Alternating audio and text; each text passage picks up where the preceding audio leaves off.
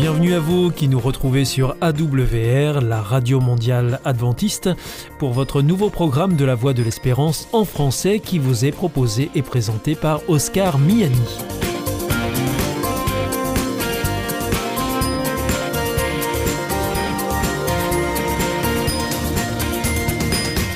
C'est donc parti pour les 30 prochaines minutes ensemble. Merci de votre fidélité à la voix de l'espérance. Vous êtes toujours plus nombreux à nous écouter sur les ondes, par Internet ou aussi grâce à votre téléphone. D'ailleurs, je vous rappelle tout de suite les numéros qui ne sont absolument pas surtaxés. Alors si vous voulez nous écouter avec votre téléphone depuis la France, eh bien vous composez le 01 80 14 44 77. Si vous êtes en dehors de France, eh bien vous composez le 00 33 1 80 14 44 77. Et depuis les États-Unis, eh bien c'est le 1 712 432 9978. Alors aujourd'hui, au programme, nous vous proposons votre rendez-vous santé avec le docteur Jean Lincey. Ensuite, ce sera votre émission Top Cuisine. Et pour finir, ce sera un temps de réflexion avec le pasteur Pierre Péchou. Tout de suite, donc pour commencer, voici Sentez-vous bien. Bienvenue à l'écoute de notre nouvelle émission de Sentez-vous bien. Aujourd'hui, nous sommes avec le docteur Jean Lincey. Bonjour. Bonjour Oscar. Alors, euh, docteur, bienvenue euh, à ce micro. Aujourd'hui, vous allez nous parler eh bien de bricolage. Alors, c'est pas courant hein, dans Sentez-vous bien, mais euh, en réalité, bricoler a notamment des bénéfices insoupçonnés, docteur Jean Lincey. Oui, c'est une étude du CNRS dont un des auteurs s'appelle Véronique Boulanger, qui est chercheur en neurosciences cognitives au laboratoire dynamique du langage. Et euh, ça a été publié dans Science le 12 novembre 2021. Une étude tout à fait fascinante car elle pourrait avoir des, elle devrait avoir des conséquences pédagogiques, elle devrait avoir des conséquences pour les apprentissages des enfants et des jeunes. Alors donc bricoler, euh, ça apporte quel bénéfice? La bricoler, ça améliore la capacité à faire des phrases structurées euh, avec une bonne syntaxe. Donc ça veut dire que ça a une action sur le cerveau, c'est ça? C'est ça, oui. Bricoler, ça active les mêmes réseaux neuronaux que quand vous cherchez à faire une phrase bien élaborée, bien structurée, bien pensée. Voilà, donc en fait c'est assez euh, bluffant hein, comme... Euh, ah oui, et l'étude montre que si vous renforcez la capacité à bricoler avec un outil, hein, pas à main nue, avec un outil, eh ben vous renforcez les capacités langagières. Et inversement, quand vous faites travailler sur des problèmes de syntaxe, euh, l'élaboration de phrases compliquées, eh bien vous renforcez l'habileté manuelle. Donc, ça marche dans les deux dans Les deux sens. Donc euh, la pédagogie moderne devrait s'appuyer sur cette connaissance et dans les écoles, on devrait remettre plus de travail manuel si on veut que les enfants arrivent à un bon niveau euh, de, de maîtrise du langage. Et là, évidemment, notre société, avec les écrans, les smartphones, va tout à fait dans le sens opposé.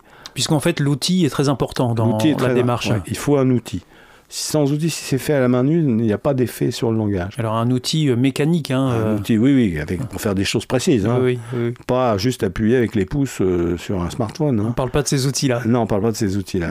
Bah, vous comprenez bien que si vous prenez une pince pour faire placer des pions, quelque chose, faire un train ça n'a rien à voir avec avec, avec votre pouce appuyé sur un, sur un smartphone. Du reste, on n'engage pas, ça s'explique, ça pourrait s'expliquer parce qu'on n'engage pas tous les récepteurs sensoriels.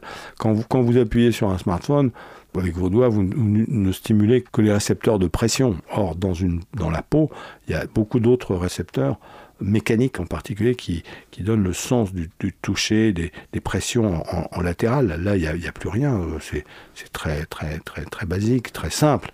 C'est juste la pression, c'est tout. Et alors justement, cette étude, docteur Jean Lincey, elle explique euh, comment euh, ça fonctionne euh, dans le cerveau Oui, en fait, quand on est amené à élaborer une phrase compliquée, il y a un engagement des ganglions de la base. les réseaux neuronaux sont plus étendus que quand on fait des choses en automatique. Quoi. Pareil pour le bricolage, si on le fait avec un outil, eh bien, on, va engager plus de réseaux dans le, dans le, cerveau. Donc ça active des zones du cerveau euh, plus, des, des, réseaux, plus étendus. Des réseaux plus étendus. Et, c'est ce qui euh, favorise donc... Euh, Pense-t-on L'étude va dans ce sens en tout Bah, cas. on, peut le penser, oui, on Mhm. peut le penser. hein. C'est-à-dire que on pense que peut-être y a-t-il eu euh, chez l'homme, au cours de l'évolution, une coévolution entre le langage et l'outil, puisque l'homme utilise beaucoup plus d'outils et beaucoup plus élaborés que les animaux. Il y a bien quelques singes qui utilisent une baguette. euh, L'utilisation des outils chez, les animaux, ça, ça reste très sommaire. Et euh, euh, le langage, de la même manière, chez les animaux, ça semble quand même assez sommaire. Et nous, on aurait eu, en somme, une accélération avec le développement d'outils élaborés en même temps que l'apparition d'un langage évolué. C'est-à-dire que les, outils complexes que l'homme a générés seraient arrivés en même temps que euh, le langage élaboré. Et les, deux utiliseraient, utilisent apparemment les mêmes réseaux neuronaux, ce qui est tout à fait fascinant. Ça devrait fonder la pédagogie moderne. On a, trop négligé le travail manuel. Donc ça veut dire que oui, dans l'apprentissage, en fait, le travail manuel devrait avoir une place de choix aujourd'hui. si on veut arriver à avoir des gens qui, qui parlent bien, et, en fait, on sait que on ne pense jamais plus loin que les mots qu'on maîtrise. Mhm. C'est un enjeu de civilisation qui se trouve derrière le travail manuel et la maîtrise de la langue. Alors, mieux maîtriser son langage aide à un meilleur euh, bricolage. Voilà, Et puis, bricoler aide à mieux parler. voilà. Il y a donc il n'y a pas d'opposition entre les manuels et les intellectuels normalement. Oui, c'est aussi la conclusion à laquelle on Bah, peut arriver. voilà, oui. L'éducation nationale devrait nous. Après l'école, on devrait être tous euh, des intellectuels manuels. L'un va avec l'autre. L'un va avec l'autre. Et l'étude le montre bien ici. hein. L'étude le montre bien. Mhm. C'est pas euh, les C'est choses. pas l'un ou l'autre. C'est pas l'un ou l'autre, c'est les, deux en même c'est temps. pas- C'est les deux en même temps. C'est Mhm. pas les manuels et les, et les intellectuels. Ça. Mais, et du reste, il y a beaucoup de gens qui sont bons dans les deux domaines. hein. Mais ils font pas de bruit, on les met pas en évidence, Mhm. on ne parle que d'un de leurs talents. Mais euh, on, on a de nombreux exemples de, de gens euh, excellents dans, dans les deux domaines. C'est vrai, quand on est euh, chirurgien, par exemple, il faut très bien manier euh, Ah le scalpel. Oui, oui, effectivement, c'est les chirurgiens, les dentistes. euh, Voilà, il y a tout un Oui, corps. Écoutez, merci beaucoup, docteur Jean euh, d'être venu à ce micro nous parler de cette étude hein, qui nous dit que bricoler, c'est, ça aide à mieux parler. Donc c'était Sentez-vous bien et nous nous retrouverons pour une prochaine émission très bientôt. Et lors de laquelle vous nous présenterez évidemment euh, un nouveau sujet. À bientôt, docteur Jean Lincey. Merci. Au revoir. Au revoir, Oscar.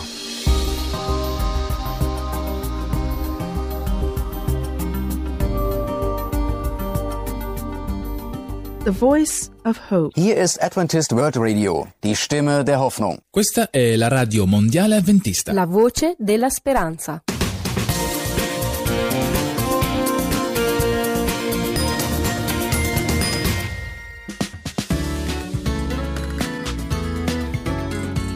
Top Cuisine. Une émission savoureuse et bonne pour la santé. Présentée par Oscar Miani. Bienvenue pour notre émission Top Cuisine. Nous avons le plaisir aujourd'hui de retrouver Jasmine Lopez. Bonjour. Bonjour Oscar. Alors donc vous nous accompagnez euh, régulièrement ici à ce micro euh, dans notre émission Top Cuisine pour nous parler de cuisine et notamment de cuisine saine. Et alors aujourd'hui vous nous proposez un gratin de courge au lait de coco. Alors de quelle courge est-ce qu'il s'agit exactement? C'est une courge butternut. Donc euh, type butternut, elle a des propriétés cette courge euh, parce que je crois qu'elle est bonne aussi pour la santé hein, en particulier. Euh, oui, apparemment la courge, euh, elle est très bonne. Euh, C'est un légume déjà des saisons hivernales et c'est très bien pour combattre les virus. D'accord. Donc ça va renforcer euh, le système immunitaire. Donc c'est un légume qui c'est très bien pour manger pendant l'hiver. De toute façon, comme ça arrive en hiver, euh, on le mange l'hiver. C'est bien parce que c'est le fruit de la saison. Voilà.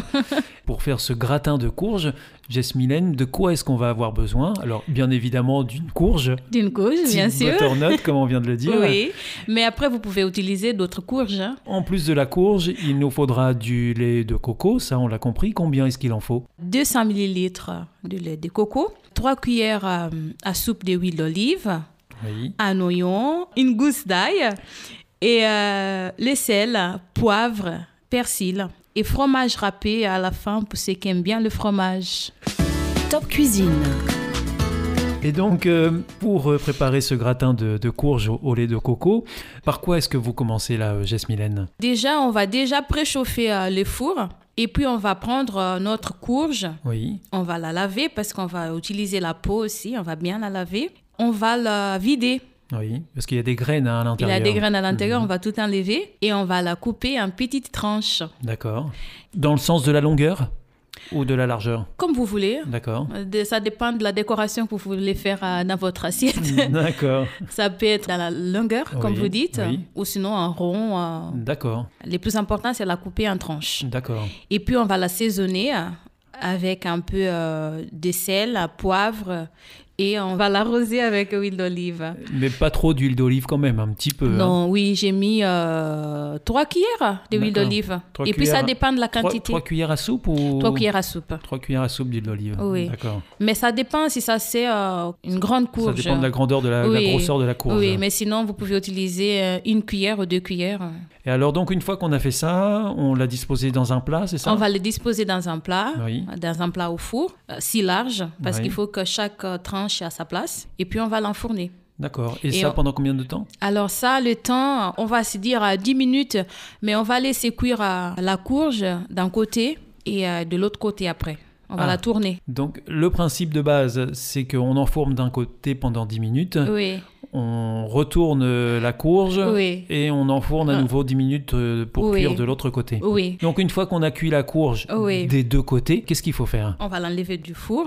Et on va préparer à côté euh, dans une sauteuse ou en même temps que la courge est dans le four. hein, on peut préparer à côté. Pour euh, gagner du temps euh, oui, pour Mhm. gagner du temps. Dans une sauteuse, on va rajouter l'oignon, l'ail haché, le deux haché et un peu d'huile d'olive. Un tout petit peu d'huile d'olive. On va faire revenir à feu doux pendant 5-10 minutes, le temps que l'oignon il soit mou. Pas grillé par contre. Non, non, pas grillé parce que c'est pas bien pour la santé. Ah, donc voilà. De préférence, rajouter un peu d'eau. D'accord. Une cuillère à, à soupe, deux cuillères à soupe Avec d'eau. l'huile avec l'huile. Avec huile. Mhm, Comme ça, d'accord. ça va pas griller. D'accord. Ça va cuire euh, doucement. Mhm.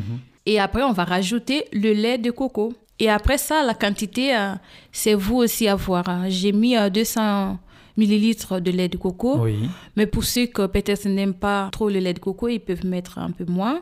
Oui. Ou pour ceux qui aiment bien, ils peuvent mettre plus. euh, C'est au, choix. selon le- le goût de chacun. Selon le goût de chacun. Mhm. Voilà. Et avec ce Et- lait de coco, euh, On va rajouter à la préparation qu'on a fait avec euh, oignon et l'ail. d'accord. On va bien mélanger. On prend la préparation, que, voilà, le- la courge qui était dans le four. La cuisson, ça dépend aussi euh, de chacun. Il y en a qui aiment bien cuite, il y en a qui aiment quand c'est Plus ferme. plus ferme. Mhm. Ça aussi, euh, c'est au choix. D'accord. Et mais en général, vous laissez ça combien de temps au four? 10 minutes chaque côté. Top Cuisine. Oui, ça, une fois que la courge elle est cuite des deux côtés, euh, Oui. c'est c'est fait. Mais ensuite, euh, vous redisposez la courge dans le plat avec euh, la sauce euh, dont vous nous avez parlé là. Oui, oui. Mhm. Une fois la courge cuite, on la lève du four. Oui, On prend la, la- la sauce qu'on Oui. vient de faire avec le lait de coco. oui. On va le, Le on va la mettre, on va la, la verser par-dessus de la courge. Voilà. Et puis on met le fromage pour terminer. Oui. Et donc on remet tout au four. On remet au four euh, pff, 10 minutes, c'est le bon. temps que le fromage Le- euh, oui. fonde. Le temps que ça gratine un peu. Et on sort du four, On sort du four, c'est prêt à manger. on sert. Voilà, ça, ça donne envie. Ça- chaud. On sert, euh, il faut que ça soit chaud. Et c'est un plat complet. Il fallait peut-être accompagner avec euh, un peu du riz. Du riz, par exemple. Des pâtes, ceux qui aiment. euh, Mhm, mhm. Un peu de, de- Donc un petit accompagnement à un côté. petit accompagnement de côté. Voilà, merci beaucoup euh, Jesmilène euh, Lopez. C'était euh, le gratin de courge au lait de coco. Oui. Euh, et c'était une recette que vous nous proposez dans cette émission Top Cuisine. On se retrouve bientôt pour euh, une nouvelle proposition de recette. Jesmilène, de Eh quoi oui. est-ce que vous nous parlerez? La prochaine fois, j'ai pensé à vous proposer un dessert. Un Donc, dessert. C'est euh, panna cotta au lait de coco, encore, Oui. amandes et mangue. Alors on, on se régale d'avance. à bientôt, merci, au revoir Jesmilène. Au revoir, merci. C'était Top Cuisine, présenté par Oscar Miani.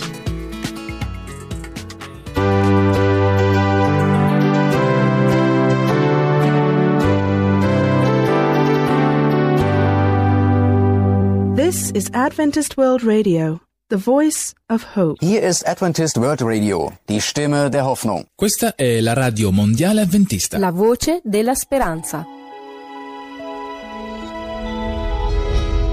You change.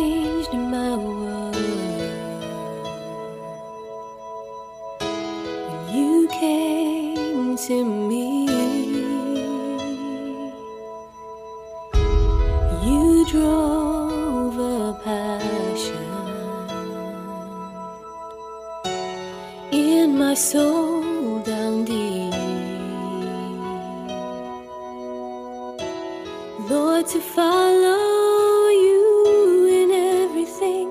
I don't want to go somewhere if I know that you're not there. Cause I know that me.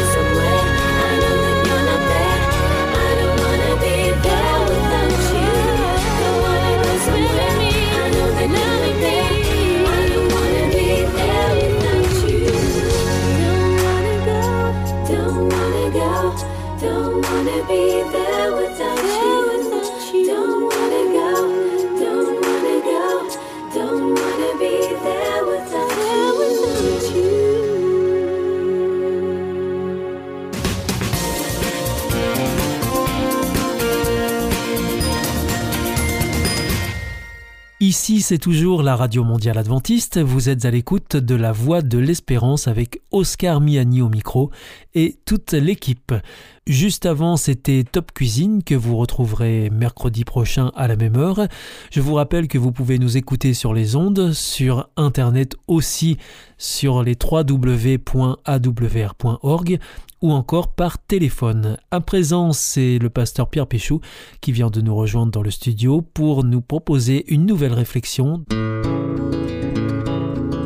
Valeur ajoutée, une réflexion de Pierre Péchou sur ces qualités qui nous rendent riches pour le bien de tous.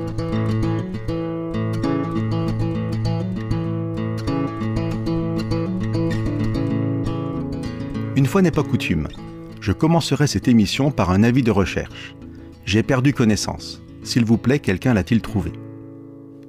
Un peu d'humour pour commencer, mais aussi pour nous interroger sur cette expression perdre connaissance, que l'on emploie bien sûr pas quand on a un trou de mémoire et qu'on aurait perdu une connaissance, mais bien lorsqu'on s'évanouit. S'évanouir ou perdre connaissance. Mais alors donc, quand nous nous évanouissons, nous perdons quoi en perdant connaissance? Eh bien en fait, en médecine, la connaissance, c'est la conscience que chacun a de sa propre existence. En s'évanouissant, nous perdons, momentanément, heureusement, la conscience de notre existence. Cela est très intéressant, et c'est un des aspects du mot qui peut m'aider à comprendre une phrase célèbre de Jésus vous connaîtrez la vérité, et la vérité vous rendra libre. Vérité ou connaissance, connaissance de la vérité, et donc libre parce que pleinement conscient de qui l'on est, de ses droits et de ses devoirs. Pour preuve, lorsqu'une dictature s'installe dans un pays, ce sont souvent en priorité les universités, les lieux culturels et tout autre lieu du savoir qui vont être fermés. Vous connaîtrez la vérité et la vérité vous rendra libre. Quoi de plus terrible pour une dictature que la liberté, n'est-ce pas? La bonne nouvelle, pour revenir à un peu d'humour, c'est que si l'on peut perdre connaissance, on peut aussi faire connaissance. C'est peut-être la solution d'ailleurs. Quand on a perdu connaissance, si on ne la retrouve pas, on peut toujours faire une autre connaissance. Plus sérieusement, bonjour chers auditeurs, je suis enchanté de faire votre connaissance. Magnifique. Après avoir pris conscience de ma propre existence en me connaissant, voilà que je découvre d'autres existences en faisant connaissance. J'ai longtemps cru que la racine du mot avait à voir avec le verbe naître. Connaître serait naître avec. Il faut dire que c'était séduisant. Mais il n'y a pas de rapport entre les deux verbes. La racine du mot est liée au discernement et à l'intelligence. C'est l'influence comme souvent du grec, et l'on retrouve cela dans notre langage courant, où la connaissance est liée au savoir et à l'intelligence. Mais il y a une autre origine du mot qui vient de la Bible, du Premier Testament écrit en hébreu, et qui a aussi influencé notre langage courant. La vision diffère grandement de la vision grecque du savoir. La connaissance va être en rapport avec la notion d'intimité. Et en français, cela peut vouloir dire, même si c'est très peu usité de nos jours, avoir des relations sexuelles, quand je parlais d'intimité. Dans ce contexte biblique, connaître, c'est faire l'expérience par laquelle on entre en contact le plus étroit avec un être ou une chose. Cette expérience, à la différence donc du monde grec, ne fait pas appel d'abord à l'intelligence, mais à l'engagement de toute la personne. Ainsi, pour les besoins de bien définir ce qu'est la connaissance, je vous ai proposé ces deux approches en faisant bien attention de les différencier. Et effectivement, elles peuvent même sembler s'opposer. Par exemple, vous connaîtrez mieux une personne en apprenant par cœur sa biographie ou en passant une année à vivre chaque jour avec elle. Il n'y a pas de mauvaise réponse, et chacun aura des arguments pour choisir l'une ou l'autre. Socrate reprend à son compte cette phrase inscrite sur le temple de Delphes. Connais-toi toi-même. C'est la connaissance grecque, et beaucoup de personnes pensent que c'est un postulat nécessaire pour bien connaître les autres et aller vers eux en toute liberté. Bien se connaître soi-même d'abord. La Bible prend plutôt le contre-pied de cela, et nous invite peut-être d'abord à connaître Dieu et les autres, justement pour mieux savoir qui nous sommes. Mais nous n'avons pas au final obligation d'opposer ces deux définitions. Cela est particulièrement vrai lorsque Dieu dit nous connaître. Il y a avant tout une beauté dans cette déclaration, comme nous l'avons vu, liée à l'intimité de la relation que Dieu veut établir avec nous. Mais il y a aussi dans la connaissance de Dieu cette omniscience de Dieu qui nous connaît mieux que nous-mêmes, sans en être rebuté pour autant. Et il nous aime, n'est-ce pas merveilleux? Aimerions-nous si facilement si nous connaissions tout ce que les personnes ont fait de leur vie, ou si nous savions tout ce qu'elles pensent sur tout et sur nous? Peut-être pas.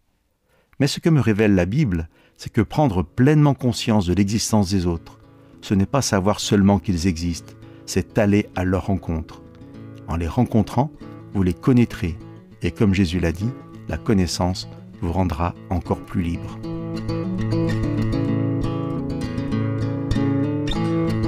C'était Valeur ajoutée, une réflexion de Pierre Péchaud. Vous vous sentez isolé, désorienté, perdu, en recherche? L'IEBC, l'Institut de la Bible par correspondance, vous accompagne et vous propose des cours gratuits à suivre chez vous et à votre rythme. Retrouvez-nous vite sur www.iebc.org et vous verrez, votre vie va changer. Parce que croire, c'est la vie. Notre émission est maintenant terminée. C'était la Radio Mondiale Adventiste, la voix de l'espérance. Je vous donne rendez-vous dès demain à 4h30 sur les 6155 kHz bande des 49 mètres, à 8h sur les 15145 kHz bande des 19 mètres et à 20h sur les 9780 kHz bande des 31 mètres. Je vous souhaite une très bonne continuation. Que Dieu vous bénisse. À demain.